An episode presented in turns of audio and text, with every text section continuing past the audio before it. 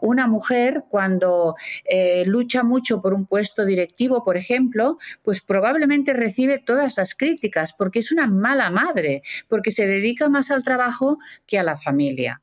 Y en esto todavía estamos en una mm, gran desigualdad.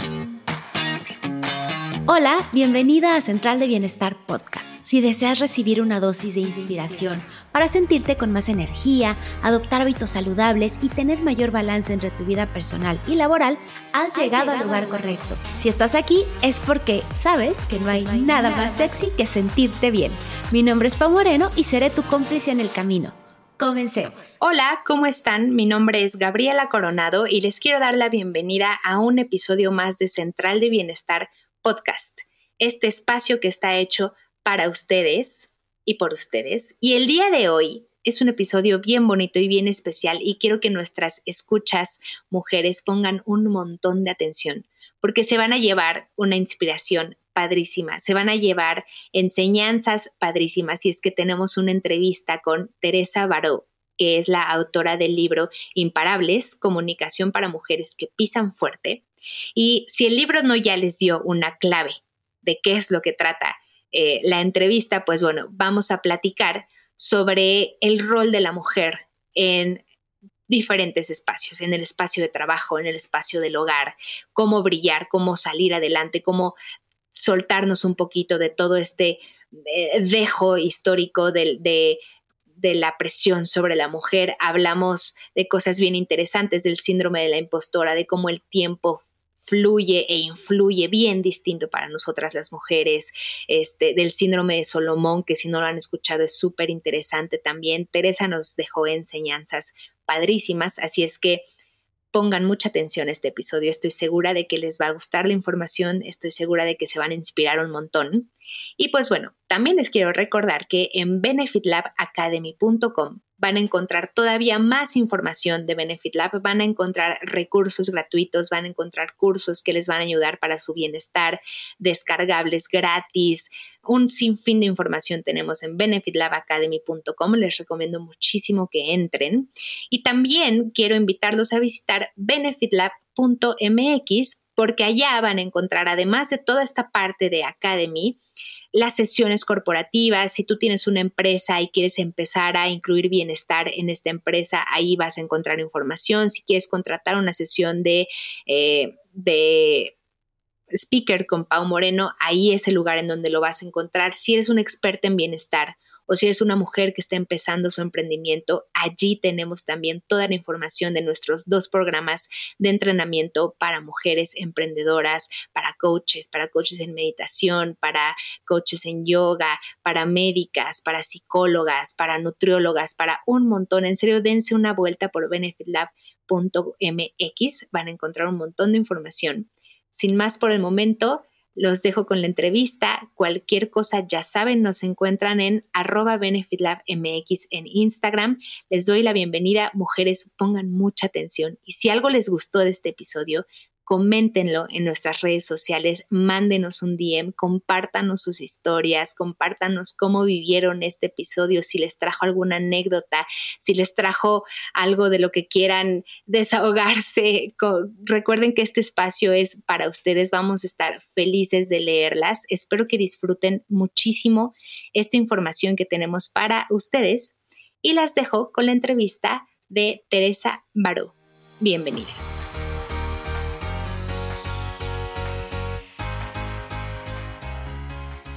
Teresa es, es, especialista en comunicación personal en el ámbito profesional, tiene una larga experiencia en consultoría de comunicación directiva y entrenamiento de profesionales de todos los sectores. Teresa colabora con expertas y con empresas, perdón, y universidades españolas y latinoamericanas y diseña programas formativos para los colectivos más diversos y especializados. Desde el inicio de su carrera acompaña a mujeres profesionales para que sean más visibles, tengan más poder y consigan sus objetivos. Y es precisamente esa la meta de este episodio, platicarles acerca de un libro que Teresa acaba de publicar que se llama Imparables, Comunicación para Mujeres que Pisan Fuerte.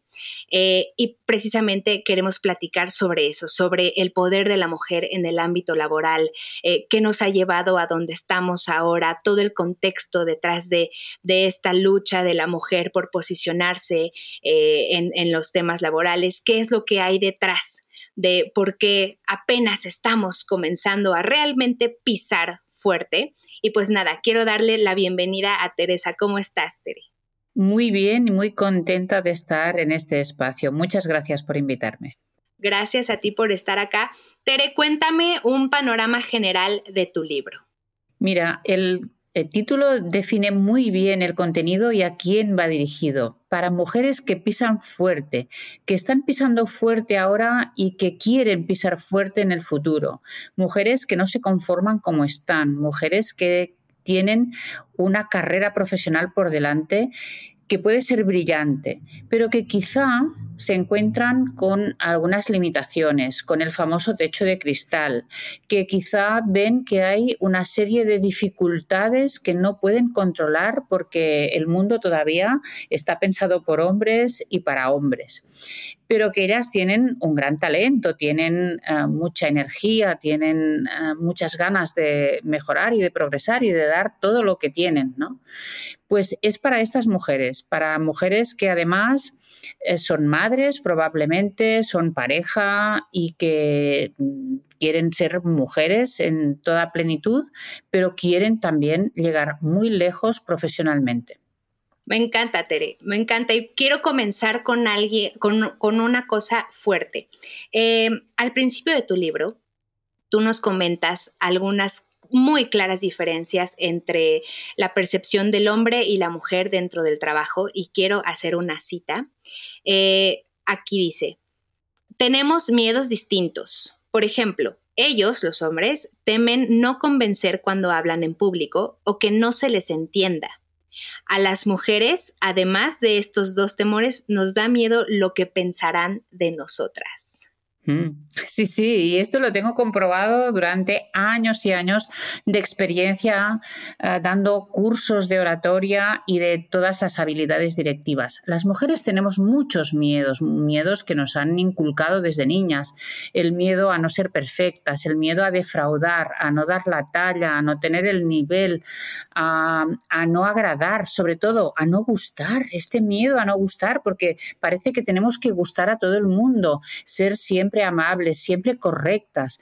Y por lo tanto, eh, todas estas exigencias al final provocan que con estos miedos no demos algunos pasos que podrían ser eh, pasos definitivos para nuestro éxito. Muchas veces el temor de fracasar nos frena y cuando hablamos de techo de cristal, estamos hablando de factores externos porque realmente existen unas barreras, pero también muchas veces este techo de cristal está ocasionado por nuestras propias inseguridades, por nuestras propias creencias limitantes.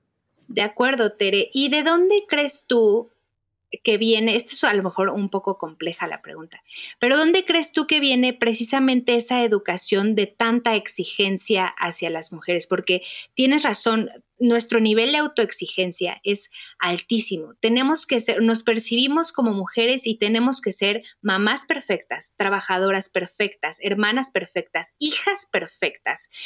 ¿De dónde viene eh, tan culturalmente arraigada este tipo de educación?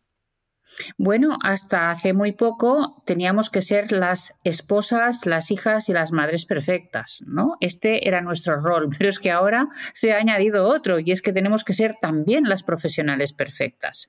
Entonces, eh, claro, como dice una tía abuela mía que ya tiene 94 años, pues eh, me dice, yo creo que habéis salido perdiendo con este progreso, porque ahora tenéis doble responsabilidad, la responsabilidad que teníamos nosotras y ahora la que habéis añadido.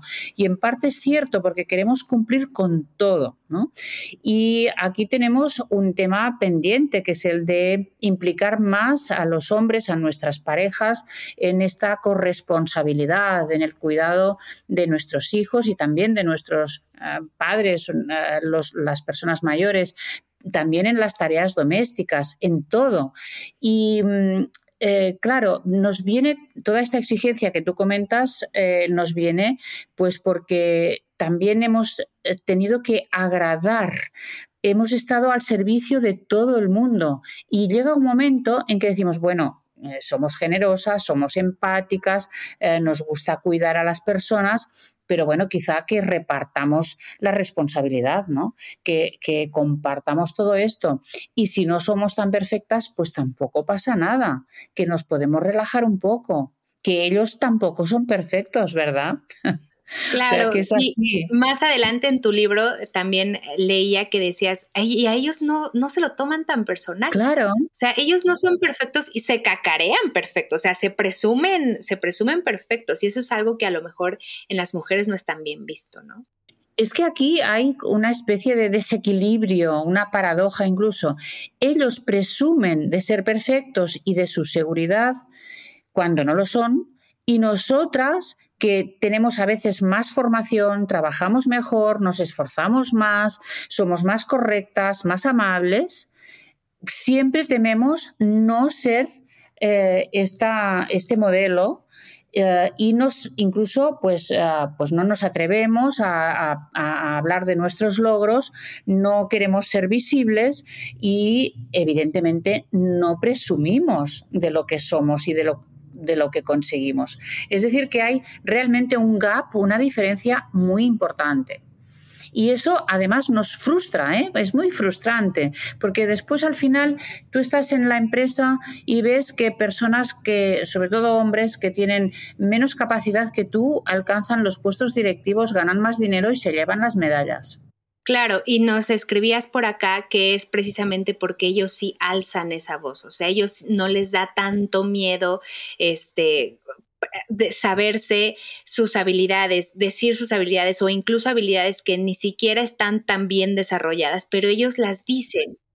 Correcto, pero es que es también fruto de la educación, porque ellos están entrenados para competir, ellos están entrenados para la seguridad y para la visibilidad también. Y además em, tienen la obligación, han tenido tradicionalmente la obligación de llevar el sustento a la familia y por lo tanto están en un mundo donde tienen que demostrar que valen mucho.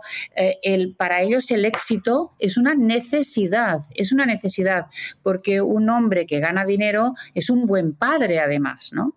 En cambio, una mujer cuando eh, lucha mucho por un puesto directivo, por ejemplo, pues probablemente recibe todas las críticas porque es una mala madre, porque se dedica más al trabajo que a la familia.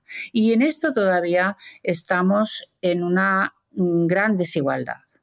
Oye, te tengo dos preguntas abordando un poco estos comentarios que acabas de, acabas de hacer. La primera es, ¿cómo empezamos realmente a involucrar un poco más, sobre todo a, nuestras parejas hombres o a los hombres dentro de nuestro contexto de vida, independientemente de, si lo tienes como parejas, como papá, como hermano. ¿Cómo empezamos a involucrar a los hombres un poco más en estas responsabilidades? Y te, planteo un escenario. De pronto veo en redes, leo por ahí que dicen, sobre todo cuando ya llega un bebé a la vida, por ejemplo, de una pareja, y dicen, es que tú como mamá o tú como esposa no le pidas, por favor, que te ayude a cuidar al niño o que te ayude a lavar los trastes o que te ayude a cambiar el pañal porque tendría que ser su obligación. Y entonces, y, me refiero a esta situación porque las palabras importan. Entonces, ¿cómo hacemos que, que no se vuelva una ayuda? Ay, ayúdame a cuidar al niño. ¿Cómo, ¿Cómo se pediría? ¿Cómo empezamos ese cambio? Bueno, yo incluso iría más atrás y es en el momento de establecer esta pareja y de formar una familia. Aquí me parece que un grave error que cometemos las mujeres y también ellos, por supuesto, porque también ellos forman parte de esta relación, que es no pactar previamente lo que vamos a hacer cuando vengan los hijos. Y es que estamos enamorados, estamos ilusionados, nos vamos a vivir juntos o nos casamos y no pensamos en esto. No pensamos en que llegará un momento, si queremos tener hijos, que pues alguien tendrá que cuidar de ellos, que los tendrá que llevar al médico, que tendrá que estar con ellos cuando hagan los deberes. Y aquí tendríamos que pactar los, horarios, la, corresponsabilidad o incluso el, por ejemplo, quién pide eh, los permisos de maternidad o paternidad. En España puede pedirlo el hombre o la mujer y pues ¿quién lo va a pedir? ¿Y, quién, y, qué carrera profesional priorizamos? Porque, ¿Por qué se tiene que priorizar siempre la del hombre?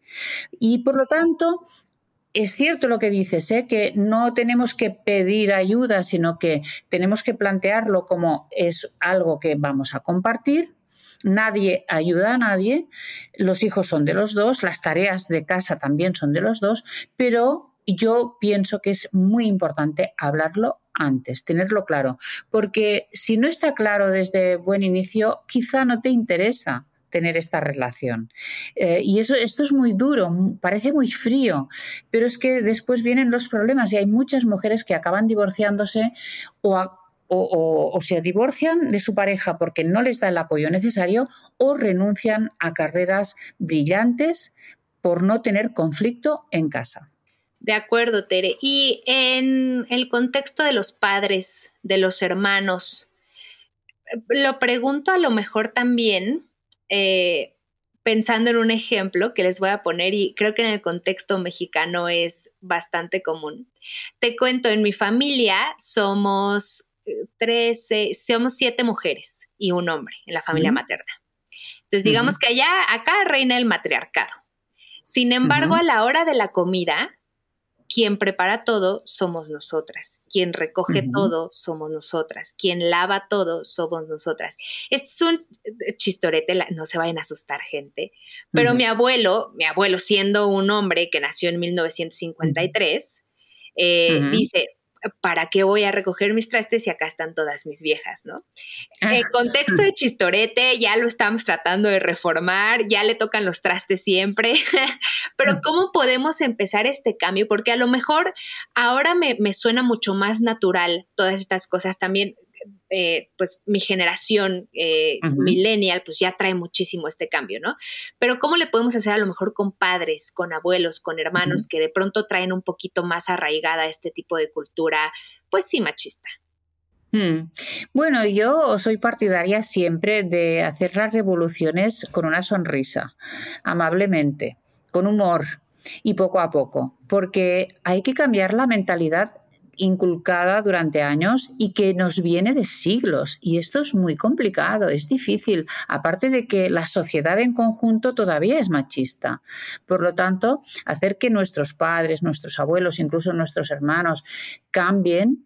Em, e, e, es toda una tarea, es, es todo un reto y ellos nos aman, nos quieren y, seguro que a partir del amor mm, van a ir cambiando y van a ir comprendiendo que el mundo está cambiando y que lo que antes era normal ahora ya no es normal, que lo que antes se veía como justo ahora incluso es injusto.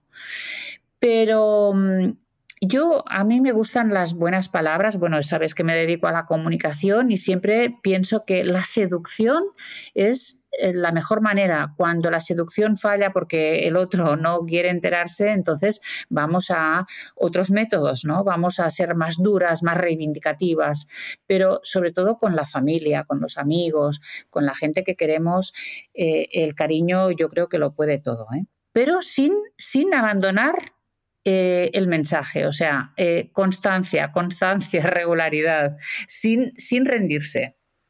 De acuerdo. Y mi segunda pregunta es, precisamente abordando esta parte de, em, de cómo posicionarnos en el trabajo. Acá en tu libro lo describes y tienes muchos ejercicios que también eso quiero resaltar. Me encanta que sea tan didáctico, me encanta que necesites una pluma para escribir en él, un cuaderno para hacer tus anotaciones, tus reflexiones, pero para que la audiencia también conozca cómo comenzamos a brillar eh, las mujeres dentro de nuestro trabajo, dentro de nuestra familia, esta, esta plataforma que tú tanto nos hablas que nos hace falta y que de pronto los hombres nos la ganan.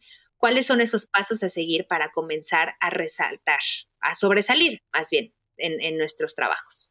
Mira, hay una forma física de resaltar y es ah, básicamente a través del lenguaje corporal y es poniéndonos pues quizás una ropa de un color más brillante de lo que solemos utilizar.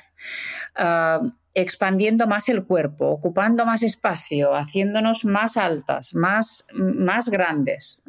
¿Por qué? Pues porque muchas veces eh, este lenguaje corporal femenino que nos han inculcado tiende a ser más bien ah, pequeño, a reducirse cuando cruzamos las piernas, cuando eh, eh, nos ponemos en una actitud muy femenina, lo que estamos haciendo es disminuir nuestro cuerpo. Mientras que por ejemplo, en el trabajo, si queremos tener más presencia, visibilidad y poder, lo importante es ocupar espacio, ponerte en un lugar visible, quizá ponerte erguida y con los pies ligeramente separados, nada de cruzar las piernas. Por lo tanto, físicamente ya tenemos que tener más presencia. Pero además está el tema de la visibilidad en los medios de comunicación, en las redes, en los espacios públicos, en, no sé, en la comunidad, en las comunidades donde nos estamos moviendo, si pertenecemos a una comunidad de vecinos, a una comunidad mm, de voluntariado, de lo que sea, ¿no? Una comunidad religiosa, pero eh, eso es ser más visible. ¿Cómo podemos hacerlo? Pues participando, participando, alzando la voz, eh, expresando nuestra opinión, defendiendo nuestros derechos. Todo esto hace que seamos más visibles. Eh, sobre todo en las reuniones de trabajo, por ejemplo, todavía muchas mujeres se callan por miedo a equivocarse. Se callan para no generar conflicto cuando no opinan lo mismo que otros. Se callan para eh, porque da igual, no me voy a pelear por eso. Bueno, pues esto es lo que no tendríamos que hacer porque se tiene que acostumbrar también el entorno a que nosotras tenemos nuestra voz y nuestra opinión. Y si nos eh, entrenamos en esto, eh, siempre será más fácil. De acuerdo, Tere, como no decir, no confundir el elegir nuestras batallas con dar por vencidas de plano nuestras batallas por no meterse en un lío, ¿no? Exacto. Exacto, esto es muy interesante y es, yo tengo que ser asertiva y asertiva significa que cuando creo necesario callarme me callo, pero cuando tengo que decir algo y tengo que reivindicar mi posición, lo hago también y sé hacerlo sin provocar conflicto, sin pelearme con nadie, pero puedo defender esto serenamente. Claro, para poder hacer esto, también tenemos que entrenar estas habilidades, porque el problema está en que muchas veces no sabemos cómo hacerlo. Y cuando ya estamos totalmente saturadas, cuando nos vemos humilladas, cuando ya estamos hartas de esta situación, entonces explotamos. ¿Y qué nos dicen entonces? Nos dicen, anda, pero no hay para tanto. O, pero ¿qué te pasa? Estás hormonal. Exacto. Tú, tú, eres una histérica o estás en un momento, estás en el periodo y por lo tanto estás fatal, ¿no? No, no, pues no, es que resulta que ya no puedo más, ¿no? No, no es nada hormonal, sino simplemente que ya he llegado al límite. Por lo tanto, el tener estas habilidades para poder hablar de una forma regular, correcta y serena es muy necesario para nosotras. De acuerdo. Y es que es bien complejo porque tú tienes acá eh, escrito en unas palabras que dicen, si no mal recuerdo, al ser, al volverte una profesionista, debes volverte una mujer como completa, o sea, como multitask, o sea, no solamente eres profesionista, además de ser profesionista, y volvemos un poco al, al, inicio, tienes que ser perfecta y no puedes dejar de ser una buena mamá y no puedes dejar de ser una, una buena hija. Y es que es complejo porque precisamente de pronto te perciben, o sea, si tú empiezas a tomar poder, eh, a tomar presencia, pues te persiguen con que está loca ahora que trae, este, ahora por qué está haciendo este tipo de cosas, o sea, realmente es, es difícil, es difícil eh, eh, comenzar a empoderarse. Sin embargo, es posible y creo que también una parte bien importante para, para nuestra lucha es la sororidad y, como mujeres entre nosotras apoyarnos muchísimo y estar ahí detrás la una de la otra, ¿no? Sí, desde luego, el, apoyo entre nosotras es muy importante.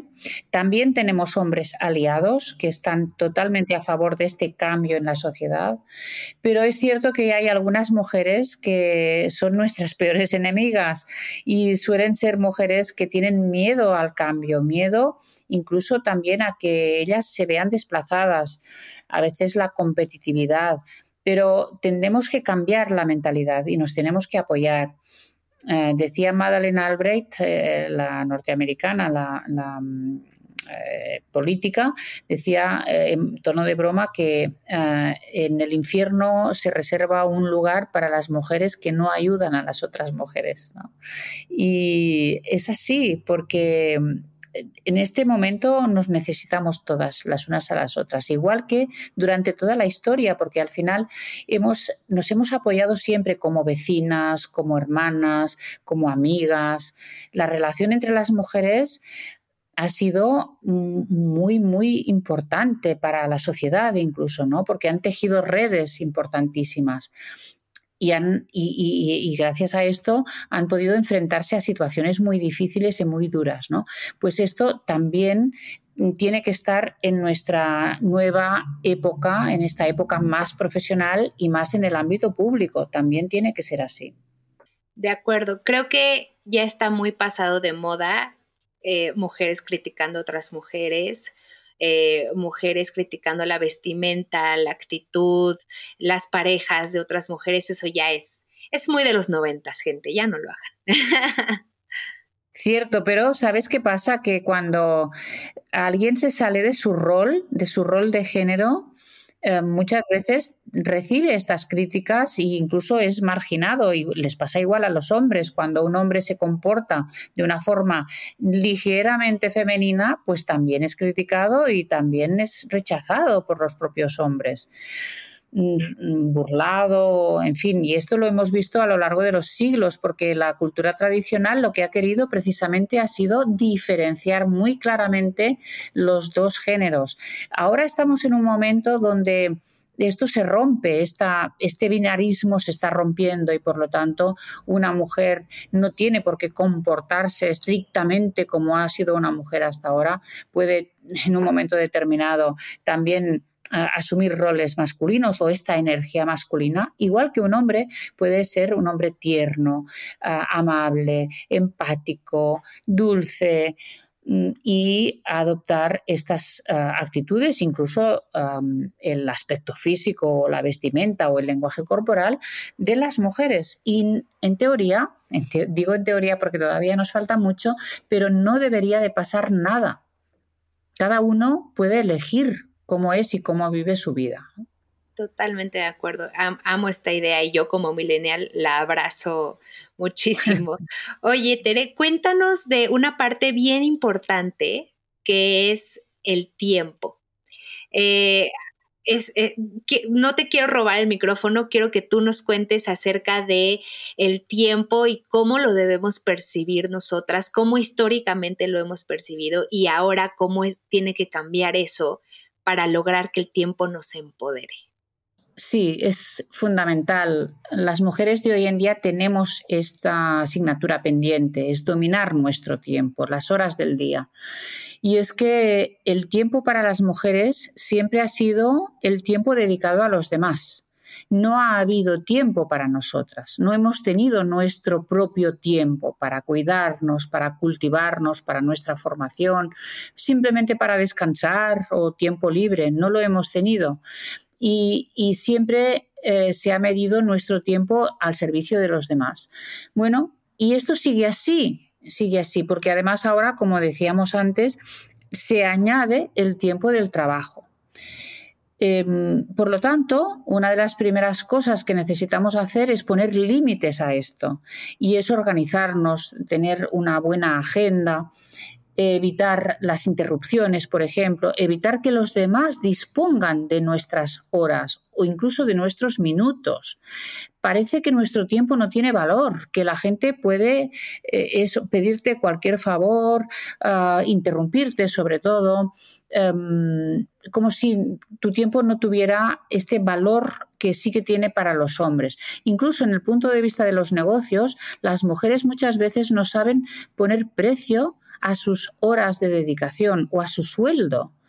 Y es que el, tiempo en la sociedad moderna occidental, el tiempo es dinero en el ámbito profesional, por lo menos, ¿no? Y, te diría que incluso en casa, porque cuando no tenemos el tiempo para las tareas domésticas y contratamos a alguien, este tiempo también hay que pagarlo.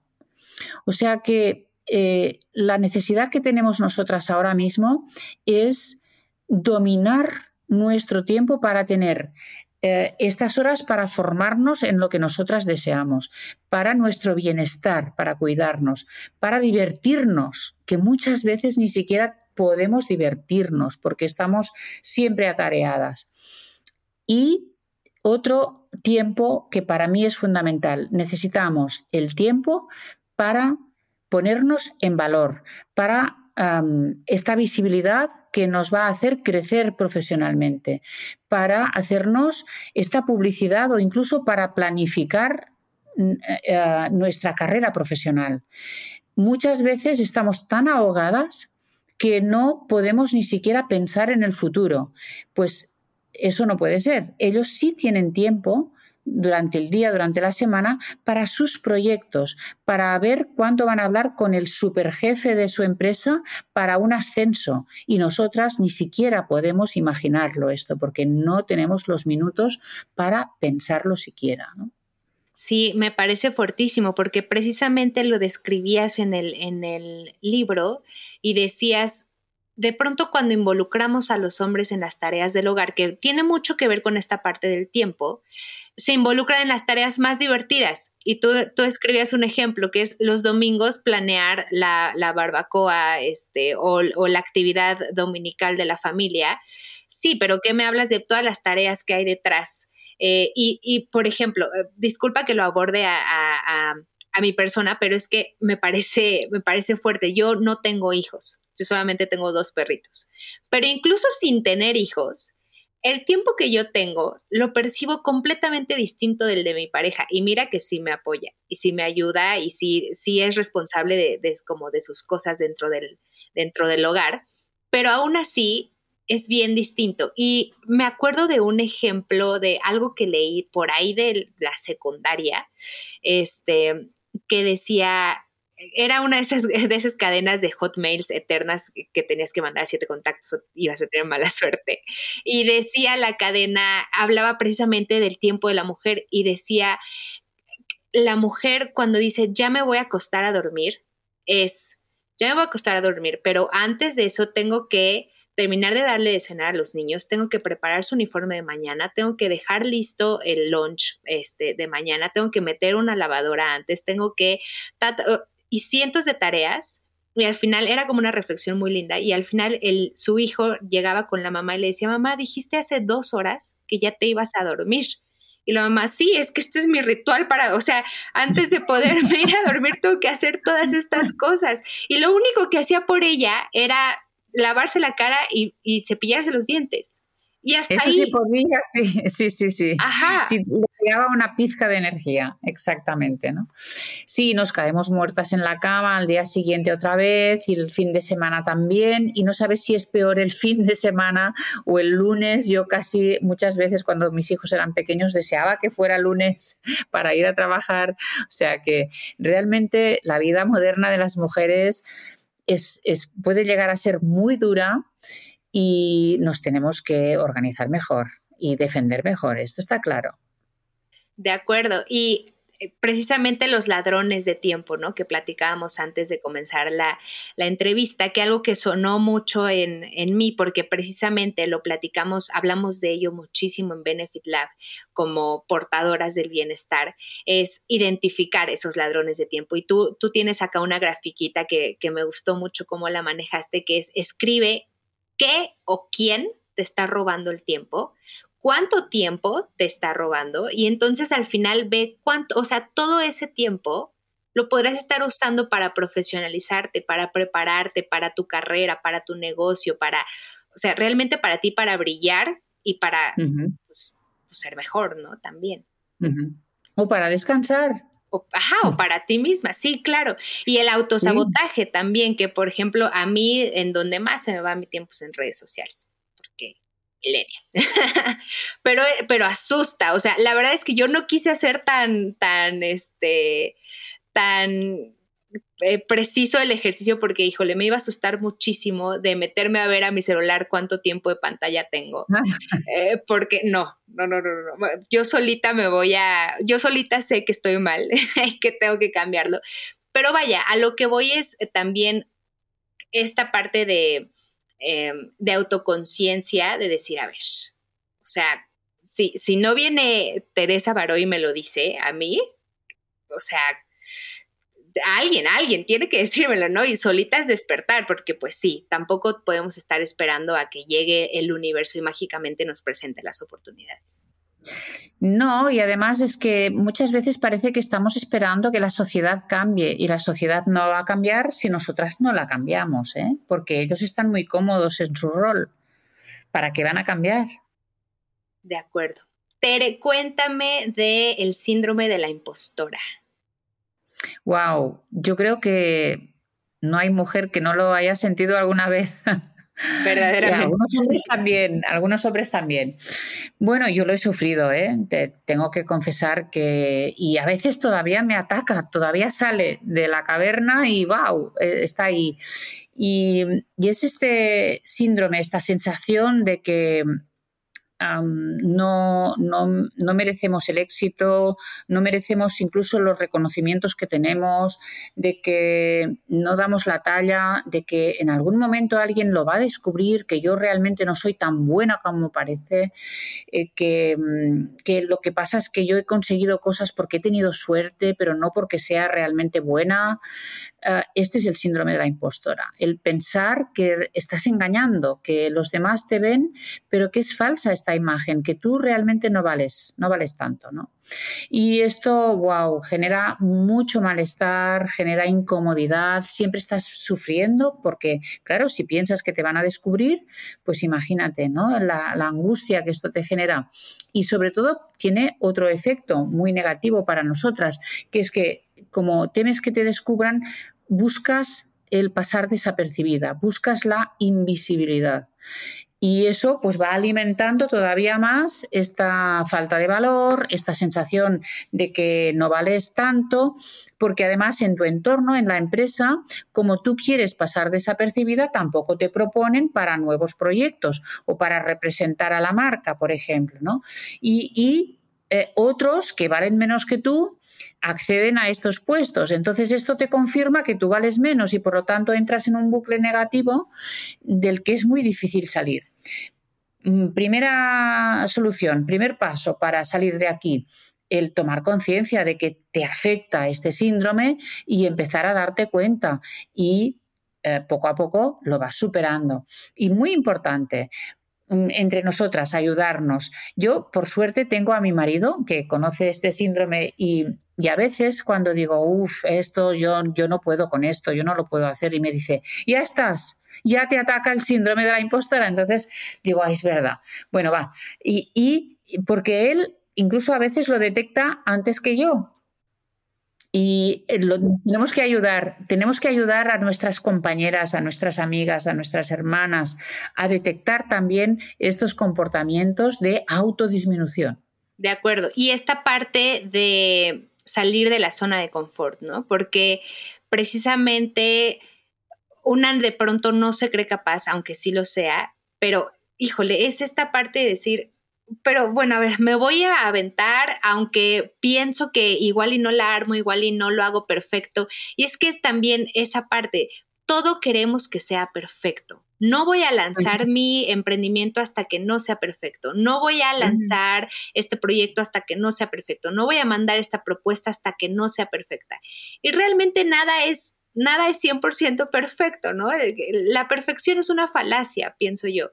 Eh, Correcto, no llegaremos nunca. Exactamente. Y entonces solitas nos vamos también autosaboteando en esta, en esta búsqueda de la perfección. Y creo que lo, dijiste muy bien, nosotras como compañeras tenemos que animarnos a salir de la zona de confort de las demás. Si Pau precisamente no me, no me hubiera dicho, Gaby, me voy de maternity, te que se quede en tus manos el podcast, te apoyo con estos episodios, pero tú échate las entrevistas de, de los demás, tú puedes, o sea, tú, eh, o sea, tienes la habilidad, estudiaste esto, tomaste un curso de locución, o sea, tú puedes hacer estas cosas, pero si no me ponen ahí, si ella no me ayuda, si ella no me apoya, si ella no me empuja, si ella no me saca de mi zona de confort, yo me quedo en, Pau, necesito que me grabes 20 episodios antes de que te vayas, ¿eh? porque yo no lo voy a hacer. Necesitamos el apoyo de las demás.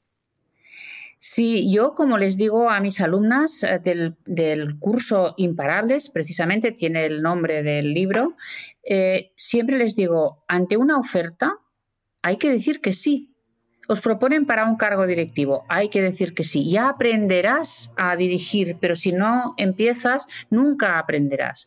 Si te dicen, puedes realizar una conferencia o una ponencia, tienes miedo a hablar en público, da igual, tú te lo preparas bien, pero di que sí. No digas no porque no te crees suficientemente preparada. Si tienes, si dices que sí, tendrás la oportunidad para prepararte para aprender y para probarte a ti misma que eres capaz de esto. Y a medida que vas diciendo que sí a las cosas, vas avanzando y tú te vas demostrando que sí eres capaz. Y así se va rompiendo este círculo negativo del síndrome de la impostora. Hay que decir que sí. Claro, y vas a encontrar una grata sorpresa contigo misma y vas a regresar y vas a decir, bueno, a lo mejor no me va tan mal, a lo mejor sí, a lo mejor sí tengo esa habilidad, a lo mejor sí, y también darse la oportunidad de aprender, eh, de aprender sobre el camino, de aprender sobre la marcha, de aventarse al ruedo, como decimos acá, y vas a, vas a domar al toro, eso es, eso es seguro, porque el poder, eh, la habilidad la tenemos, porque innatamente, y no por, no por hacerle el feo a los hombres, pero innatamente las mujeres somos muy fuertes y muy poderosas y muy resilientes. Oye, y cuéntame sobre el síndrome de Solomón, que también me parece bien interesante. Pues es el miedo a brillar. Y mm, fíjate que siempre disminuimos nuestros éxitos, somos muy discretas, no presumimos de lo que conseguimos. Normalmente es una amiga la que lo dice a las otras, eh, informa de lo que hemos conseguido y, y es por esa, esta discreción que nos han inculcado. Bueno, pero aparte es que sabemos por experiencia que cuando brillamos tenemos problemas problemas de envidias, problemas con los hermanos, em, incluso en el trabajo con los compañeros. Eh, se dice de nosotras pues esas cosas tan feas como vete a saber tú lo que habrá hecho para conseguir esto, estas sospechas o simplemente estas malas lenguas ¿no? que, que quieren hacernos daño con estos comentarios muy crueles. Y por lo tanto, muchas veces lo que hacemos es inhibir nuestros éxitos y mm, incluso a veces no hacer cosas porque sabemos que las podemos hacer muy bien, pero esto molestaría a otras personas a nuestro alrededor. Es muy típico que las mujeres durante la historia mm, hayamos tenido que simular que somos tontas, sin serlo, pero nuestras madres lo han hecho muchas veces. A mí mi madre me lo decía, a veces hay que hacerse la tonta Qué fuerte, es verdad, qué fuerte. Es verdad, no lo había pensado, pero claro, hay muchas situaciones en la vida en la que sí, te haces, acá decimos, te haces la que la Virgen te habla. Sí, pues sí, es que es así y sabes que así tienes menos problemas. Entonces es para evitar conflictos, para evitar situaciones incómodas, no solo a nosotras, sino a veces para evitar situaciones incómodas a otras personas, a compañeros de trabajo. A lo mejor les protegemos. Si yo no brillo, le estoy protegiendo a él que no es tan brillante, el pobre. Y tenemos esta actitud maternal además. Me encanta, Tere. Muchas gracias por eh, muchas gracias primero que nada por venir a este episodio. Gracias por darnos un poco de luz alrededor de, de, esta parte. Gracias por sumarte a esta lucha, por publicar este tipo de contenidos que tanto bien nos hace a las mujeres y creo que es un must, un deber ser que leamos estos contenidos, que llenemos estas tablas que tú nos escribes, que identifiquemos cómo es nuestro lenguaje corporal, cómo eh, comunicarnos con la gente, cómo vestirnos, cómo hablar, cómo posicionarnos, cómo buscar estos nuevos puestos de trabajo, porque acá bien lo mencionas. Em, de pronto nos da miedo salir y brillar y estar en estas posiciones de trabajo porque históricamente los hombres las han ocupado pero es hora de que también las mujeres lo hagamos y que nos lo aplaudamos y que, y, que luchemos por esas, por esas situaciones. Tere, algo que quieras, que quieras agregar eh, sobre tu libro, sobre tu curso, sobre tus redes sociales, este, este espacio es para ti. Muchas gracias. Bueno, yo os invito a todas las personas que estáis escuchando a, a ver mi canal YouTube porque Allí hay muchísimo material que os puede ayudar a mejorar estas habilidades de comunicación. Eh, una de mis especialidades es la comunicación no verbal y desde luego para que las mujeres nos podamos empoderar también necesitamos ser conscientes de esta comunicación no verbal y en todos los ámbitos, en casa, en la sociedad, en el trabajo. Estoy también en Instagram, en, en Twitter ah, y, y en LinkedIn también en el ámbito profesional.